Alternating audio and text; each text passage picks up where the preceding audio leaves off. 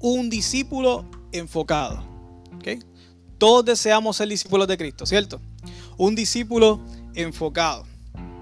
Eh, los que están por Zoom creo que pueden ver también, ¿verdad? Perfecto. Te digo, este que dice la changa. Eh, hoy vamos a hablar un poco sobre, sobre este texto eh, que está en Colosenses 1. Pueden ir prendiendo sus Biblias, abriendo sus Biblias. Colosenses 1.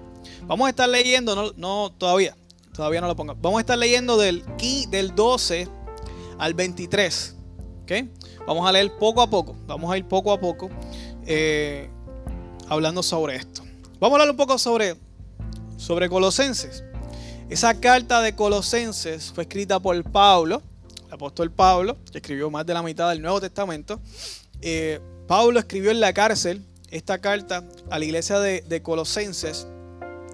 Él no conocía a estos hermanos personalmente, pero sí conocía una, la persona que probablemente comenzó esta comunidad de fe, que se llamaba Epafras. Y Epafras aparentemente le escribe una carta preocupado por su comunidad de fe y Pablo contesta a la comunidad, ¿verdad? Respondiendo a la preocupación de Epafras. Eh, el propósito de la carta en sí mismo era arreglar, ajustar unas creencias que estaban pasando en, esa iglesia. Y la carta se compone eh, de, de, cuatro partes específicamente. Pero cuando él comienza la carta, él comienza resaltando y afirmando lo bueno de la iglesia. Pablo no conocía a los hermanos directamente y decide comenzar la carta afirmando lo bueno que tenía la iglesia.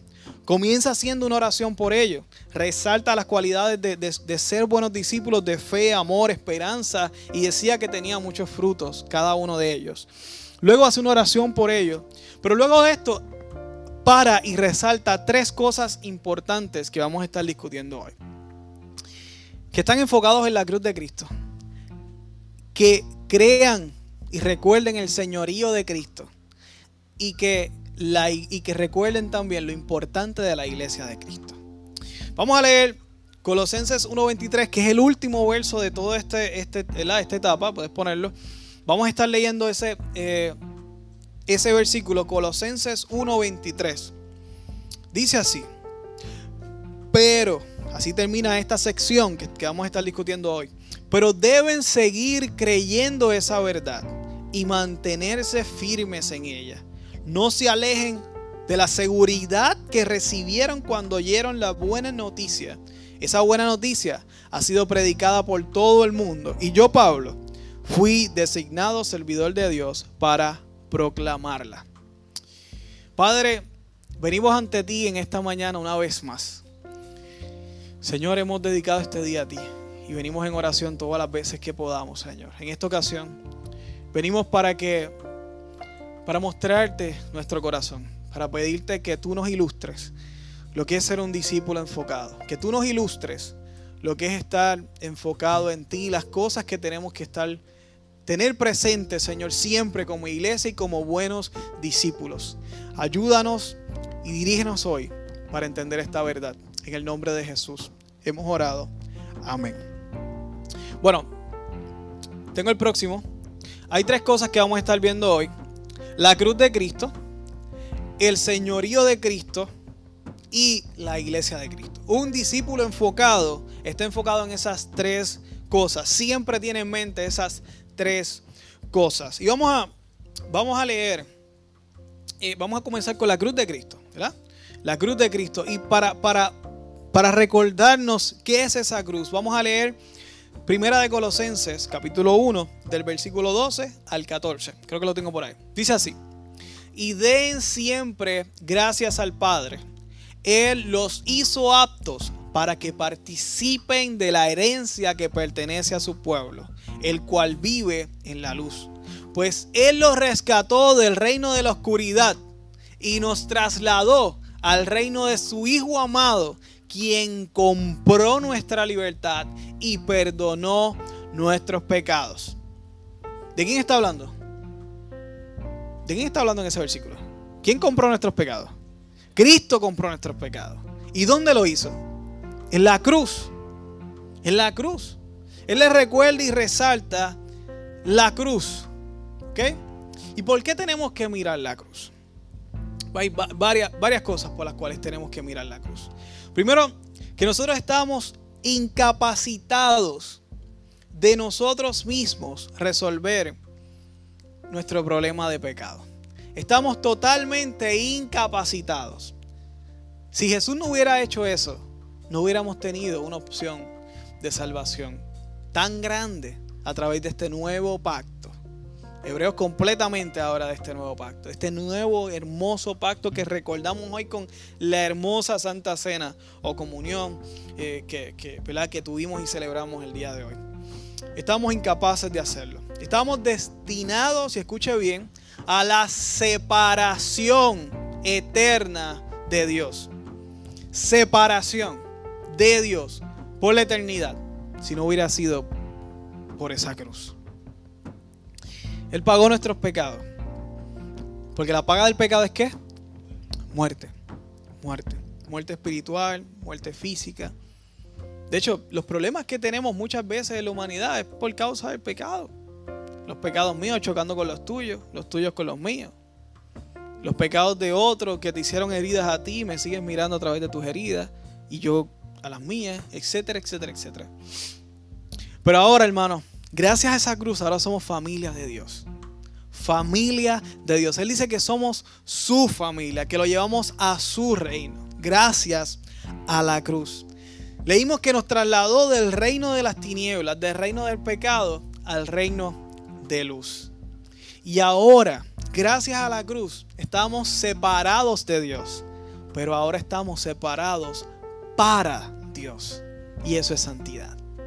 Vivíamos separados de Dios, pero gracias a la cruz, ahora estamos separados para Dios. Y vamos a hablar un poco de la santidad luego. Perdonó nuestros pecados esa cruz.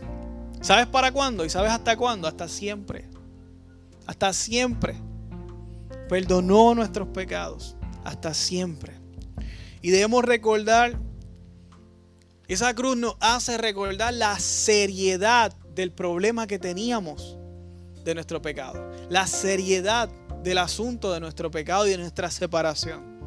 Porque a medida que recordamos la seriedad del asunto del pecado y de nuestra lejanía de Dios, vamos a poder valorar la gracia que se nos dio. La gracia. ¿Merecemos nuestra salvación? Ninguno de nosotros. Ni Cristo merecía haber pagado por eso, pero lo hizo por amor y ahora por su gracia nos transfiere su perdón, su salvación, su propia herencia, la comparte con nosotros, dice la escritura. Coherederos, somos familia de Dios, somos hijos de Dios, coherederos con Cristo. Esa es la gran gracia. Todo eso lo recordamos al mirar la cruz, la cruz de Cristo. Jesús es, en definitiva, el hombre más espectacular, más importante de la historia de la humanidad. Podrán haber otros hombres y mujeres que han hecho cosas espectaculares, pero Jesús, Jesús es el hombre más espectacular de la historia. Jesús es el hombre más espectacular de la historia, de la historia de la humanidad. Pero esa cruz nos recuerda el acto más hermoso que ha hecho cualquier persona y que puede hacer, dice la Biblia, más grande, la demostración más grande que puede hacer una persona es morir por ella. Eso lo dice la escritura. Jesús lo hizo y lo demostró. Pero no solamente eso lo hace el hombre más espectacular de la historia. Un discípulo que mira la cruz recuerda que no solamente Jesús impactó la historia y ahora estamos en el 2022, ¿después de quién? De Cristo. No solamente marcó el tiempo y la historia. El discípulo que mira la cruz recuerda que Jesús marcó su historia, nuestra historia personal. Dios transformó nuestra vida. Dios transformó nuestro camino, nos sacó de las tinieblas a la luz. Todo lo que vimos lo experimentamos. Todo discípulo de Jesús, nacido de nuevo por su gracia, experimenta y recuerda que esa cruz transformó su historia. Por eso un discípulo siempre mira la cruz. Nos dio libertad. Éramos esclavos del pecado. Esclavos del pecado. Y Él nos dio libertad completamente. Libertad, un pueblo nuevo hizo a través de la iglesia. Nos va a dar una tierra nueva, nos dio una vida nueva, nos hizo completamente nuevos, tanto así que dice que nacimos de nuevo. Eso, todo eso nos lo recuerda la, cruz. Olvidar, olvidar estos, estos datos importantes que conlleva la cruz, nos lleva a detener nuestro crecimiento espiritual. Para nuestro crecimiento espiritual. Y, primer, y segunda de Pedro, eh, hay tres versos que quiero leer. Está en, en capítulo 1. Está el verso 9, el 12 y el 15. El verso 9 dice, pero los que no llegan a desarrollarse de esta forma son cortos de vista o ciegos y olvidan que fueron limpiados de sus pecados pasados. ¿Qué nos hace, qué nos hace perder? Nos hace ciegos, cortos de vista, olvidar que fuimos perdonados del pecado. El 12. Ponme de nuevo el otro. Por lo tanto, siempre les recordaré todas estas cosas, aun cuando ya las saben y están firmes en la verdad que se les enseñó. Y, cierra con el 15, verso 15 dice así, así que me esforzaré por asegurarme de que siempre recuerden estas cosas, aún después que me haya ido. ¿Lo logró Pablo? Bueno, estamos leyendo su carta, dos mil años después, lo logró, logró recordarnos. Recordar lo que Dios hizo en nosotros nos causa, olvidarlo, perdónenme, olvidarlo nos causa ceguera espiritual y nos causa estancamiento. Tenemos que recordar siempre esa cruz y todo lo que conlleva la cruz de Cristo. Primer enfoque de un discípulo, ¿cuál es? La cruz de Cristo, mirar siempre la cruz de Cristo. Segundo enfoque de un discípulo es el señorío de Cristo. El señorío de Cristo. Y, vamos a hablar, vamos a leer este, este pasaje del 15 al 20. Eh, y, vamos a ver plasmado en ese, probablemente un poema, eh, una poesía que, se repartió, de verdad, ese pedazo se repartió por muchas partes porque hablaba de, esa, de ese poder y esa, y esa supremacía de Cristo. Vamos a leerlo, dice así. Cristo es la imagen visible de Dios del Dios invisible.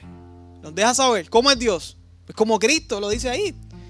Él ya existía antes de que las cosas fueran creadas y es supremo sobre toda la creación. 16. Porque por medio de Él, Dios creó todo lo que existe en los lugares celestiales, pero también en la tierra. Hizo las cosas que podemos ver, pero también las que no podemos ver. Tales como tronos, reinos, gobernantes y autoridades del mundo invisible. Todo fue creado de Él y para él, 17. Él ya existía antes de todas las cosas y mantiene unida toda la creación. Cristo también es la cabeza de qué? De la iglesia, la cual es su cuerpo. Él es, el, el principio supremo sobre todo lo que se levanta de los muertos. Así que Él es el primero en todo. Sigue más. 19. Pues a Dios en toda su plenitud le agradó vivir en quién? En Cristo. Cristo es Dios. Y por medio de él Dios reconcilió consigo todas las cosas. Hizo la paz con todo lo que existe en el cielo y en la tierra por medio de la sangre de Cristo en la cruz. Ese, ese pasaje habla de la supremacía de Dios, de Cristo específicamente. Posiblemente es un poema como les mencioné. Y posiblemente este poema era casi como, como si fuera un salmo dentro del Nuevo Testamento. Y, podemos ver ese, ese poder de Jesús del 15 al 20.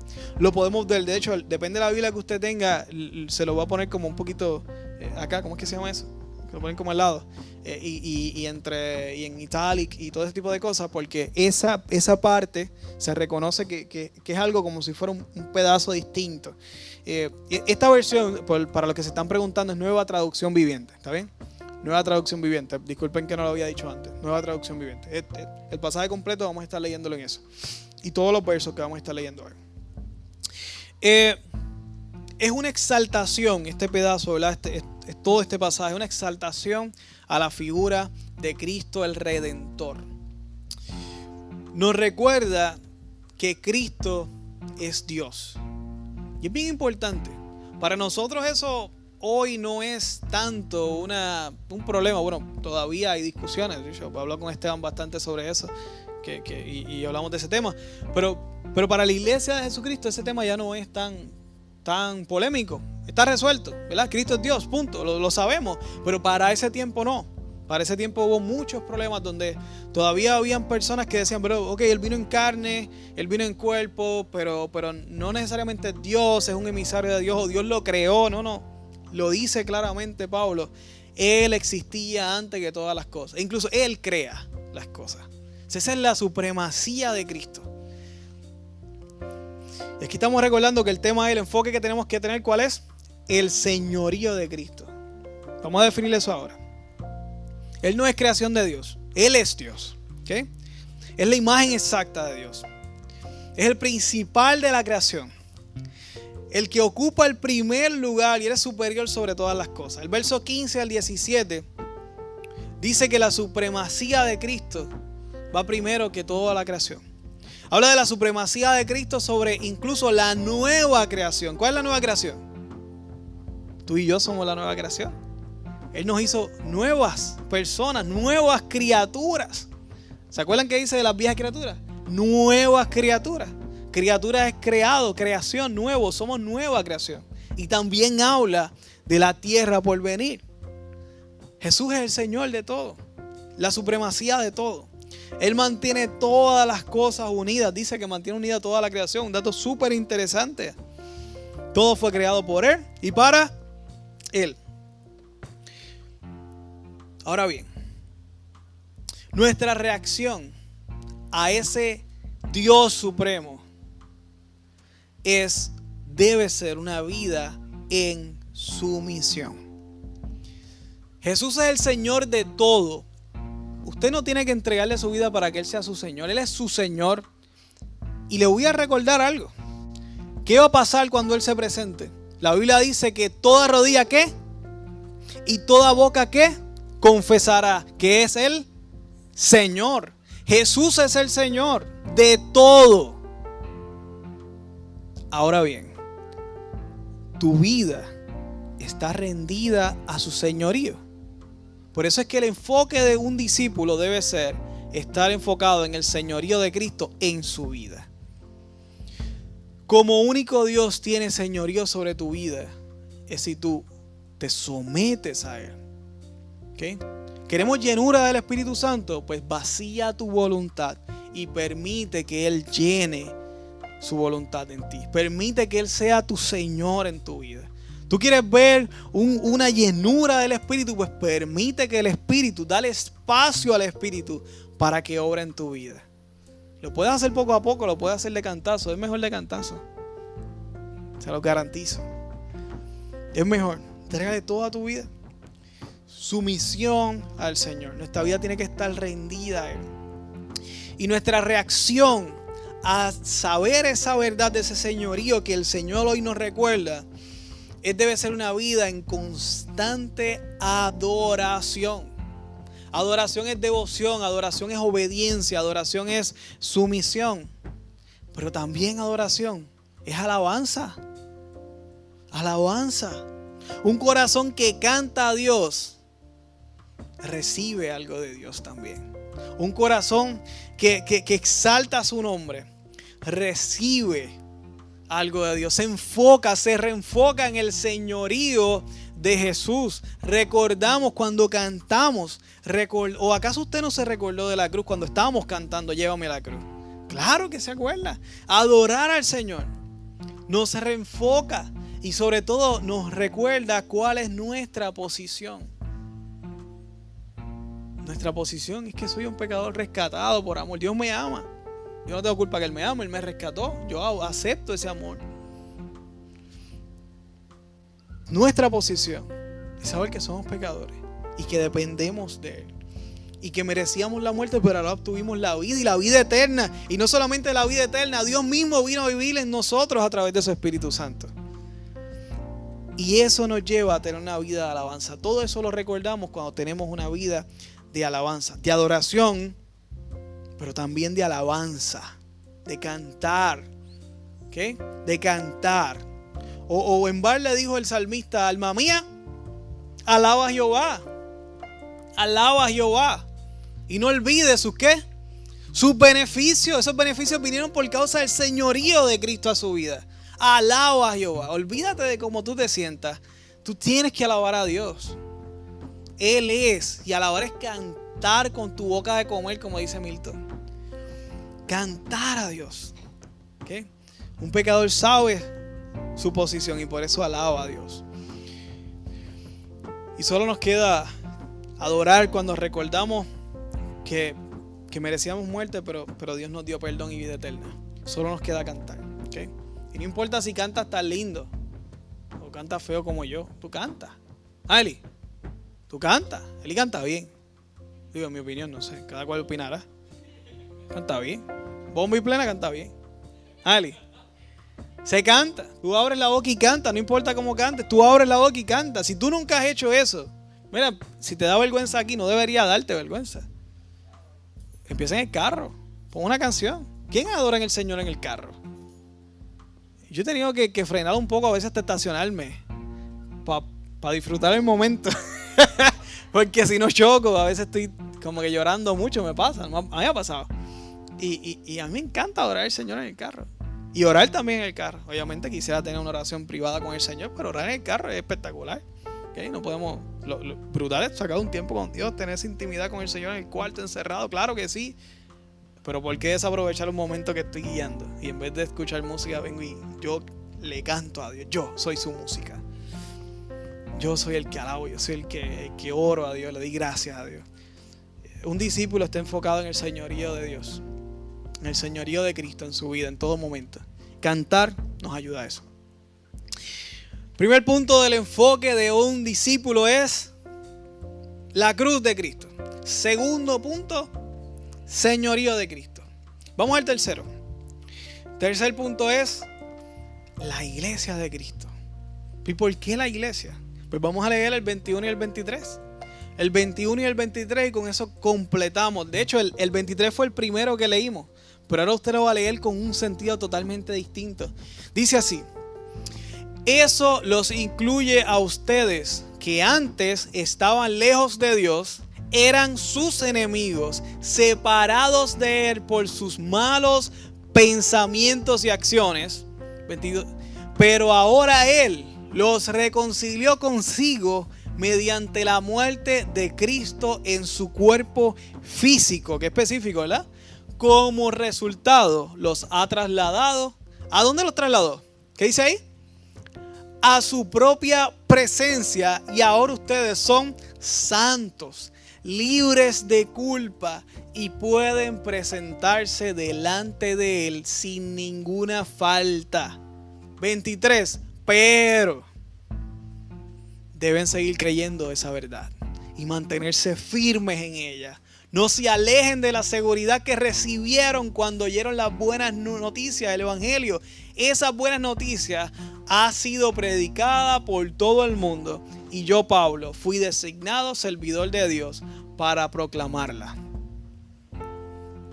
Esa es el enfoque de la iglesia. Ese es el enfoque de la iglesia de Cristo. Un discípulo debe estar enfocado en la iglesia. ¿Quiénes son los salvos? iglesia. ¿A quién Dios salvó? A la iglesia. Nos salvamos, Dios nos salva, confesamos, somos parte del cuerpo de Cristo.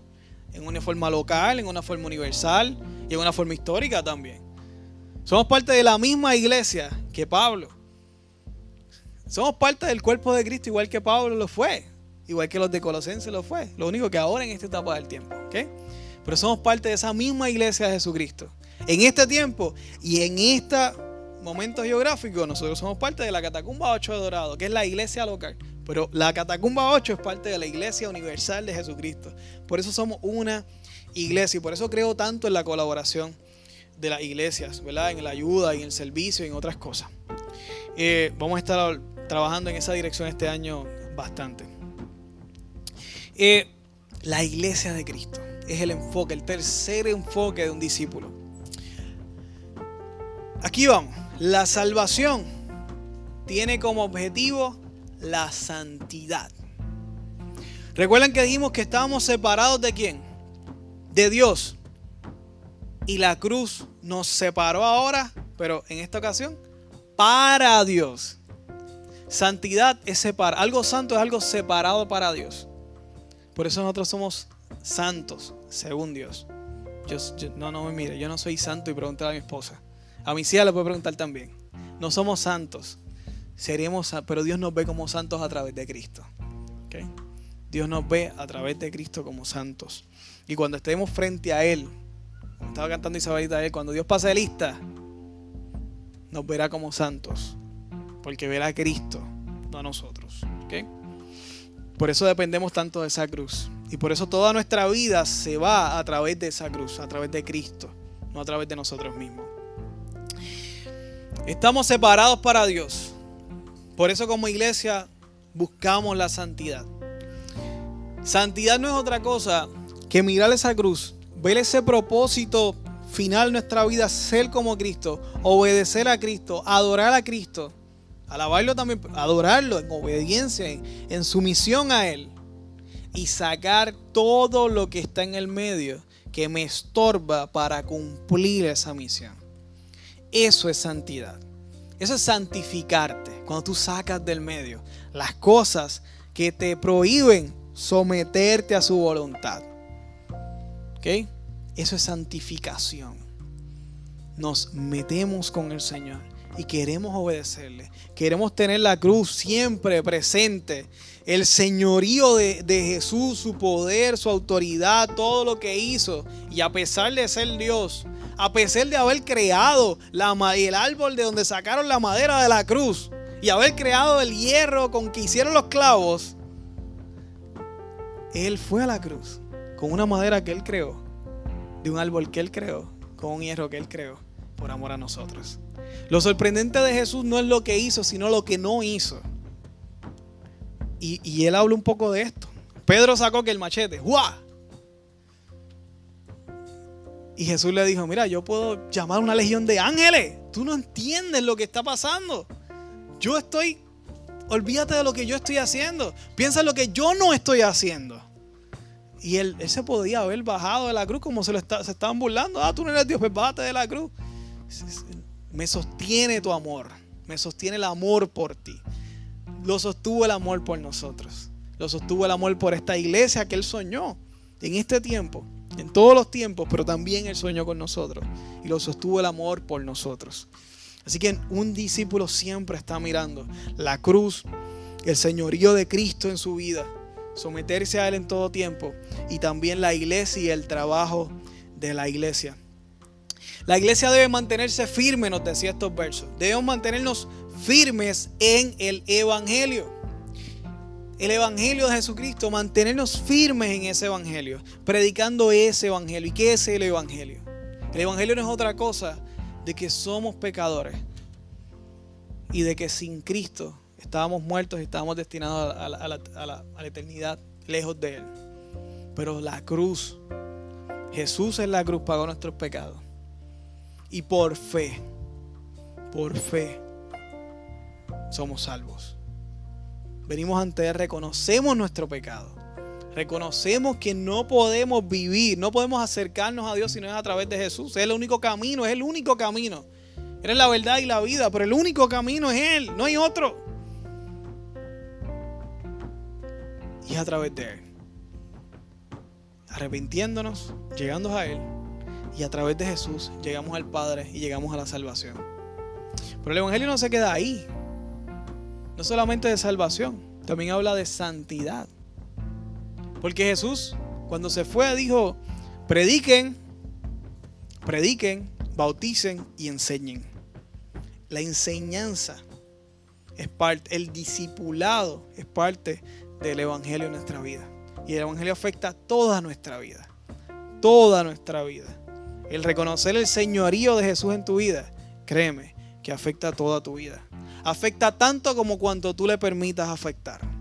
Afecta tanto en tu vida como cuanto tú le permitas someterte a su voluntad. Te sometes al Señor y tu vida va a ser transformada por completo. Por completo. Nos decía que tenemos que llevar firme el Evangelio y no llevar un falso Evangelio. Los colosenses en aquel momento luchaban con algo, les comenté al principio, pero les voy a decir con qué luchaban. Y el problema que estaba teniendo la iglesia de, Colosenses, ¿verdad? Los hermanos de Colosenses, eh, los hermanos colosenses, es que los fariseos, ¿se acuerdan de ellos? Los fariseos, los que llevaban las leyes al pie de la letra, eran grandes hombres de Dios. De hecho, tan grandes que Jesús les decía, y sabían mucho, no hagan lo que ellos hacen, hagan lo que ellos dicen. Sabían mucho. Eran personas bien comprometidas. A veces vemos los fariseos, los fariseos eran unos tipos bien comprometidos. Lo que pasa es que no llevaban, no, entendieron unas cosas, que, se, que el contexto histórico no se los permitió tampoco, pero pero los fariseos eran unos, grandes hombres de Dios, a pesar de que, de que no reconocieron a Jesús. Y eso los transformó, ¿verdad? Eso le, tronchó mucho a los fariseos. Conocían mucho de la palabra.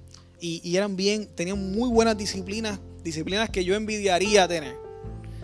Eh, ¿Verdad? Esa, esa, esa, esa religiosidad de ellos era increíble. Pero no cumplían la ley con su vida, casi nada. Los fariseos empezaron a decirle a esa iglesia de Colosenses, de los colosenses, que, tenían que, empezar a seguir la ley de Moisés de nuevo. Circuncidarse. Ahí empezó el primer concilio. Se dio, hecho está por ahí, lo puede leer. primer concilio se da. Primera reunión de todos los líderes para decidir qué, había que hacer para ser cristiano. Y, y, los fariseos querían seguir añadiendo, añadiendo reglas. Y añadiendo reglas, añadiendo reglas. Por otra parte, tenían. Eh, un movimiento politeísta. Poli viene de muchos, teísta de Dios, tenían muchos dioses. Entonces, ese grupo de politeístas estaba contento con Jesús, pero lo que hizo fue que lo añadió a su colección de dioses. Y eso se estaba también pasando a través de la iglesia de los colosenses. Tenían los fariseos y los politeístas, muchos dioses. Hoy, ¿qué tenemos hoy? Pero no tenemos algo muy distinto. Hoy tenemos personas que quieren añadir más reglas y más obras, ¿verdad? Tienes que hacer esto para poder ser salvo. Tienes que vestirte así para poder ser salvo. Son falsos evangelios. Porque la palabra no dice de eso, dice que por fe, no por obra. Nosotros hacemos obras, claro que sí. Y predicamos que hay que hacer obras. Pero no para salvarnos, para demostrar nuestra salvación. Esa es, esa es naturaleza de un corazón transformado. Es la obra. Y hoy tenemos, tenemos muchos embelecos místicos por ahí corriendo. Eh, y tenemos mezclas de religiones de todo tipo. Y sacan cosas de esto del karma, eso es del hinduismo, y lo sacan mal. Eh, eh, Para colmo lo, lo citan mal. Y, entre otras cosas más, ¿no? y, todo lo que son las supersticiones, el toca madera y todas las vainas que tenemos nosotros, que vemos entre cristianos también. ¿Por qué? Porque no está bien. Ya ni me miro. Sí, se ve. se ve entre cristianos, cosas así. Y, ¿Y qué tenemos que hacer? Tenemos que predicar el Evangelio real. El Evangelio no le hace falta nada más.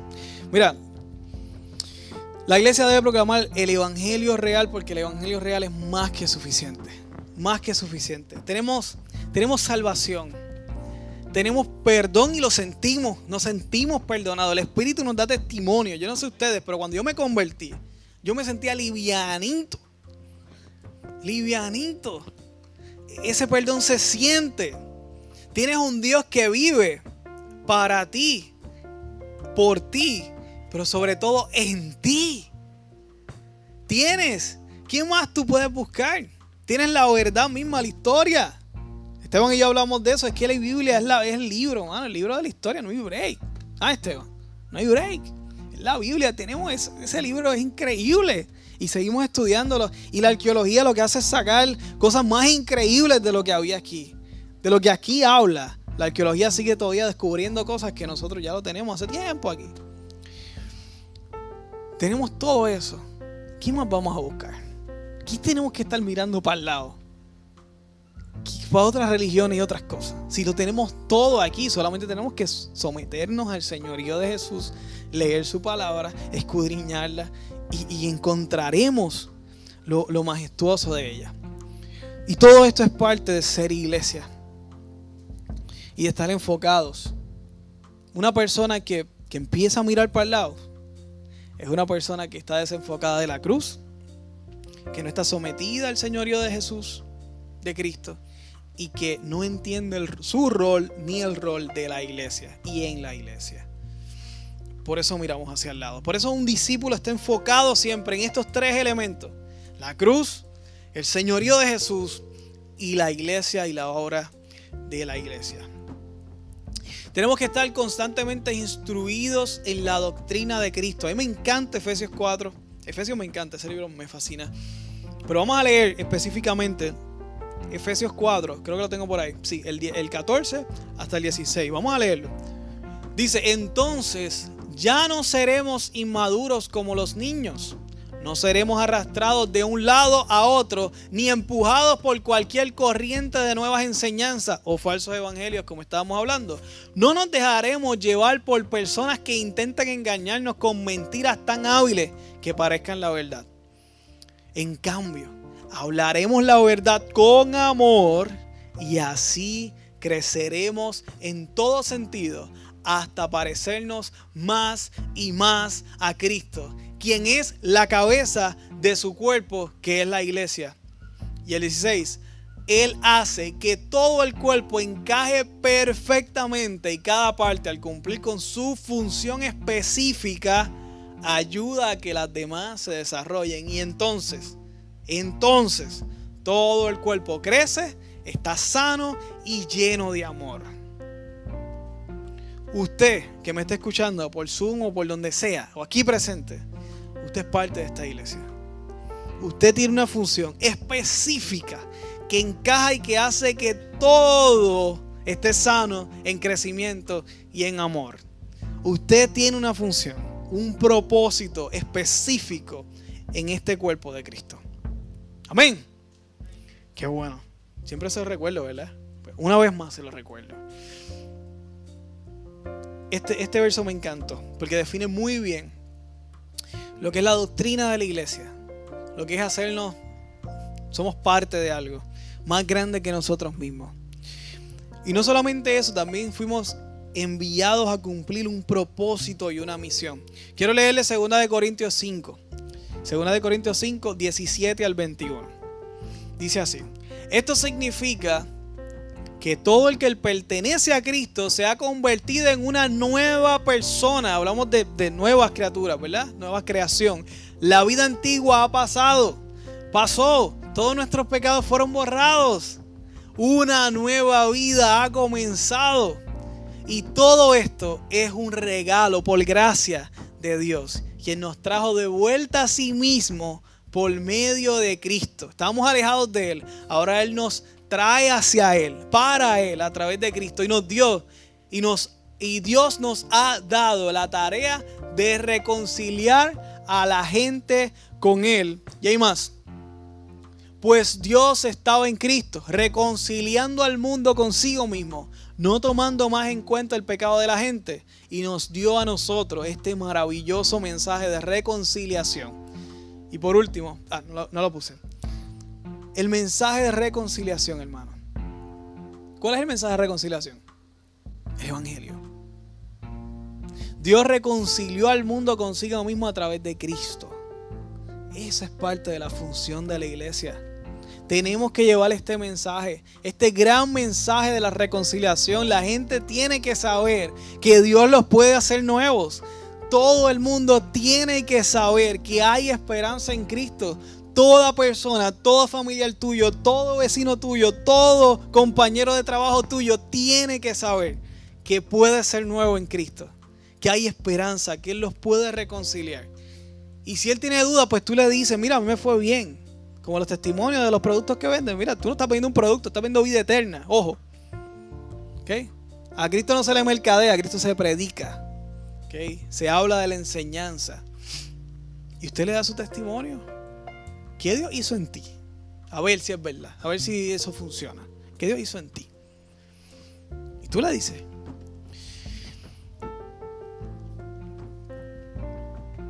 ¿Sabes por qué hoy Dios le recordó a cada uno de nosotros su señorío y su cruz? ¿Sabes por qué? Porque usted es parte de una iglesia. Y gracias a que usted es parte de una iglesia, Dios hoy le recuerda nuevamente su cruz, su señoría. Usted pudo adorar, usted pudo alabar. Un discípulo también tiene ese enfoque de la iglesia. Pónmelo ahorita. Ese es para cerrar. Puedes dejarlo en la, iglesia de Cristo. Nuestra relación debe ser constante en obediencia a Dios. Nuestra relación y nuestra reacción con esa iglesia hermosa que Dios ha creado debe ser siempre en sometimiento a Dios y en servicio a Dios a través del servicio a los demás. De amar a Dios amando a los que veo. De amando a Dios, amando y respetando y ayudando a los que están aquí físicamente, a mi próximo, a mi próximos, a mi prójimo, a mi vecino, el que está al lado, del cual yo soy prójimo. Dios me envió a mí a estar cerca de Él y por eso debemos amarlo. Eso es la iglesia. En la iglesia no se queda aquí. La iglesia es donde quiera que usted está. Porque usted es la iglesia, ¿no? Ay, se fue de la iglesia. Eso, eso depende de ti. Si tú le llegas a tu casa, no se puede ir de la iglesia, porque la iglesia eres tú. No se puede ir de la iglesia. Si tú vas a su casa, llegaste. Llegaste con la iglesia. y si le dice, mis hermanos están orando, pues tus hermanos en espíritu están ahí también, porque están orando como Pablo decía. No estoy con ustedes, pero estoy en espíritu. Así que también hacen presencia a todos nosotros. Cuando ustedes ponen un mensaje en el chat de WhatsApp, estamos ahí la iglesia orando. Yo sé que no todos, no todos pueden orar al mismo tiempo, pero alguien va a estar orando. Usted pone ahí ese, ese texto y, esa persona va, va, a pasar algo y es como si la iglesia estuviera contigo. Dios nos insertó en un modelo hermoso de comunidad que es la iglesia. Y eso no nos lo podemos quedar nosotros. Tenemos que cumplir con esa, esa, esa comisión de ir y hablar y reconciliar al mundo con Dios a través de Cristo y volvemos al ciclo. La cruz, lo llevamos a enfocarse en la cruz. Mira, esto fue lo que hizo en la cruz. No, pero es que yo no quiero cambiar. Olvídate del señorío de Cristo. Primero vamos paso por paso. La cruz. la cruz. Luego te explico lo demás. Lo primero es la cruz. Arrepentimiento. Ven tal y como estás. Dios te ama cómo estás. Pero no te ama, te, te ama tanto que no te va a dejar como estás, porque no estás como Jesús. Y Él quiere que cada día seas más y más como Jesús, como Cristo. Por eso es que eso va, sí va a cambiar, para bien y para bendición no solamente de nosotros, para bendición de toda nuestra familia y todas las personas que están a nuestro alrededor. Ahora sí, ponme el resumen final. Dice, un verdadero discípulo vive enfocado y recordando la cruz de Cristo con gratitud. Isabel empezó el culto diciendo gracias. ¿Se acuerda? Gracias. Gracias, gracias, gracias. Sometiéndonos al señorío de Cristo en adoración. Y creciendo en la iglesia de Cristo en obediencia obediencia a lo que Dios nos mandó, obediencia a esa función particular y específica que tenemos para que juntos hagamos este cuerpo moverse, estar sano, estar fuerte, en crecimiento, decía, y en amor. Hermano, después de haber recordado estos tres puntos, solo me queda orar y solo me queda cerrar. Hoy el Señor eh, ha hablado nuestra vida y nos ha recordado unas cosas muy importantes, ¿verdad? Y usando esa, esa introducción a esa carta de Colosenses. Esa es la introducción de la carta, versículo, los primeros 23 versículos. Y, y ha hablado a nuestra iglesia y ha hablado a nuestros corazones. Solo queda que reaccionemos al mensaje. Solo queda que reaccionemos eh, al señorío del Señor. Así que vamos a ponernos de pie. Yo quisiera que en esta, en esta hora, en este momento, nos pusiéramos de pie todos, cerramos nuestros ojos y al igual que hicimos en el tiempo de, de la Santa Cena, podamos recordar, podamos pedirle al Espíritu Santo y usted trate de ser lo más vulnerable y honesto posible. Está ahí usted solo con Dios solo con Dios. Dios está ahí dentro de usted, dentro de ti. Si es que ya has hecho un paso de fe y has entregado tu vida a Cristo, Dios está dentro de ti. Le pide al Espíritu Santo, pídele que escudriñe tu corazón, pídele allí, que te diga dónde hay caminos de perversidad que todavía no has sometido al, señorío de Jesucristo. Pídele fuerzas para poder ceder, para poder vaciar tu voluntad, para que Él llene tu copa con la suya y se desborde en vida eterna y en vida sobre abundancia. Oramos. Señor, nos presentamos ante ti en esta mañana hermosa, en esta mañana de recordar, en esta mañana de, enfrentarnos y de, y de pararnos frente a ti nuevamente, Señor.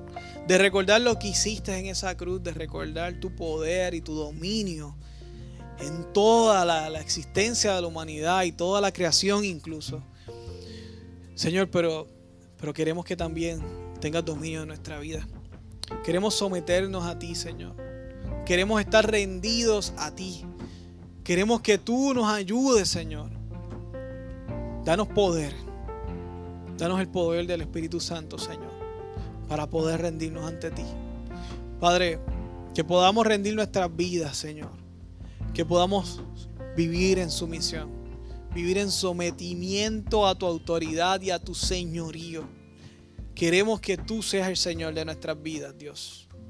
Ayúdanos a soltar todo lo que tengamos que soltar. Y entra en lo más profundo de nuestro ser. Y que tu señorío se haga real en nuestra vida y que transforme todo lo que somos, incluso lo que tenemos, nuestras familias, nuestros matrimonios, nuestras relaciones en el trabajo, nuestros negocios, todo lo que tenemos, Señor, transfórmalo y ayúdanos a vivir un evangelio lleno y completo para tu gloria, Señor. Ayúdanos a experimentar el señorío de Cristo en toda, en toda su magnitud, Señor. Y ayúdanos a recordar la hermosura del diseño de la iglesia. Ayuda a cada hermano, a cada uno de nosotros que encontremos nuestra obra específica Señor, porque depende de nosotros que el cuerpo corra, que el cuerpo camine, que el cuerpo esté saludable, que esté creciendo y que esté en amor. Ayúdanos a encontrar nuestro, nuestro trabajo específico y ayúdanos a hacerlo en amor para tu gloria, Señor. Padre, hoy yo te presento a los que estarán escuchando y los que están escuchando Señor, a través de los medios de tecnología este mensaje, Dios. Yo te suplico que seas tú bendiciendo sus vidas. Que seas tú, Padre amado, convenciéndoles de, que, de que deben rendir su vida, Señor. Padre, convenciéndolos de ese amor que tú plasmaste y desplegaste en la cruz. Y convenciéndolos de que hoy es la oportunidad, una vez más, de correr hacia esa cruz, de reencontrarse contigo a través de Cristo. Reconcilia, Señor. Reconcíliate, Señor, hoy con, con mis hermanos, Señor. Padre, te pido que los bendiga. Te pido que hoy haya celebración de nuevos hermanos en Cristo, nuevos nombres escritos en el libro de la vida y nuevas personas que disfrutan el privilegio de, de que tú seas el Señor de su vida. Padre, también enséñalos a ser parte de una comunidad de fe. Añádelos a la comunidad de fe que tú sabes que ellos necesitan y que esa comunidad de fe necesita de ellos para que también sean parte de ese cuerpo saludable, en crecimiento y en amor. Te pido que, que cumplas todo esto específicamente en nuestra iglesia, Señor. Y ayúdanos a nosotros a ser portadores de esa verdad. Ayúdanos a, a decirle al mundo que tú reconciliaste al mundo a través de Cristo en ti, Señor. Gracias, mi Dios. En el nombre de Jesús oramos. Amén y amén.